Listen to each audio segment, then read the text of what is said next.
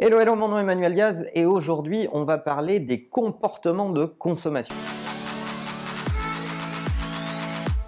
Vous le savez, dans Marche ou Crève, après plus de 200 épisodes, on s'intéresse beaucoup aux nouveaux comportements de consommation, savoir ce qui se passe dans la tête des consommateurs pour essayer de bien conseiller les marques sur leur degré d'innovation, leurs outils et ce qu'elles doivent faire pour rester connectées à leur époque, être compétitives dans un business qui est de plus en plus rapide, de plus en plus digital. Il nous arrive donc souvent de parler d'études que je vous cite, que je vous source et quelques râleurs de temps en temps disent oui mais ça c'est des chiffres aux États-Unis ou c'est des chiffres dans d'autres géographies.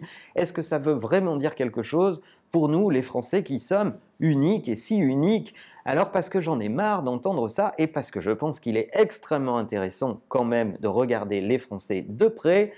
Boum boum, chez Imakina, on a décidé de lancer l'Observatoire des nouveaux comportements de consommation avec Odoxa et notre partenaire BFM Business, l'émission Tech Co de Sébastien Coinon. Et donc tous les mois, nous allons observer les Français dans leurs nouveaux comportements de consommation. Et ce mois-ci, on s'est intéressé à un sujet particulier, comment les Français font évoluer leur comportement de consommation pendant les hautes périodes d'achat, les gros stress d'achat.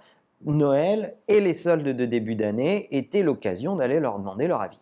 Avec notre partenaire institut de sondage Odoxa, on a donc été demander aux Français quel était leur comportement pendant ces hautes fréquences d'achat.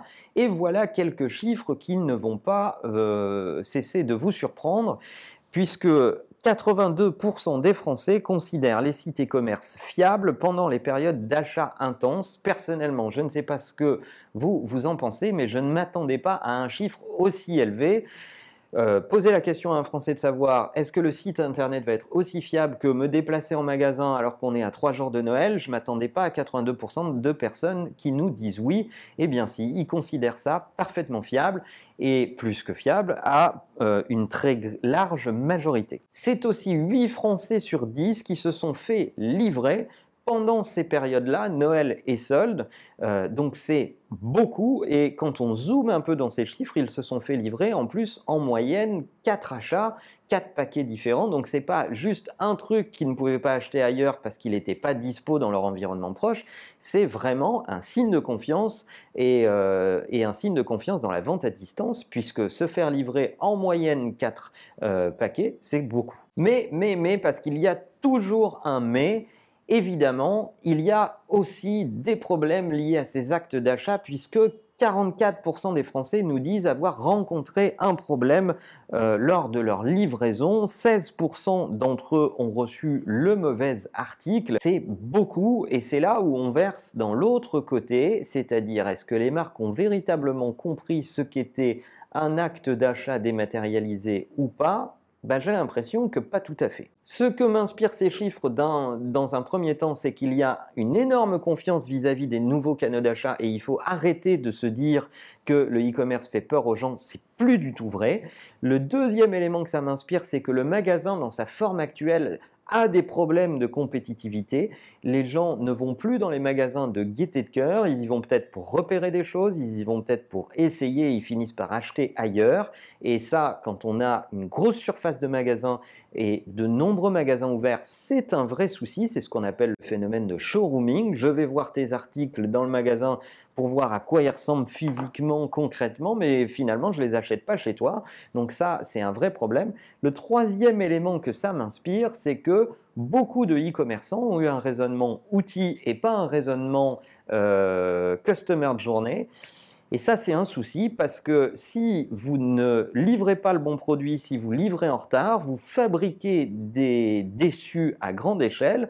44% des gens qui disent qu'ils ont eu un problème pendant la livraison, c'est presque un Français sur deux qui n'est pas content de son acte d'achat, c'est énorme. Et en fait, si vous mettez des tonnes d'argent pour fabriquer du e-commerce et que vous ne gérez pas la customer journée, en réalité, vous fabriquez une quantité de déçus à la vitesse lumière. Donc investissez sur non seulement le e-commerce, mais aussi la supply chain, la chaîne de distribution, la logistique. Mettez des moyens dans la logistique, investissez dans le SAV, investissez dans les call centers, informez vos clients qui peuvent comprendre qu'il y a du retard à partir du moment où ils sont informés en avant et prévenus, ils vous pardonneront plus facilement. Et le dernier signal que ça devrait nous enseigner, c'est que les Français commencent à dire que leur temps a plus de valeur que leur déplacement en magasin pour un certain nombre de leurs achats.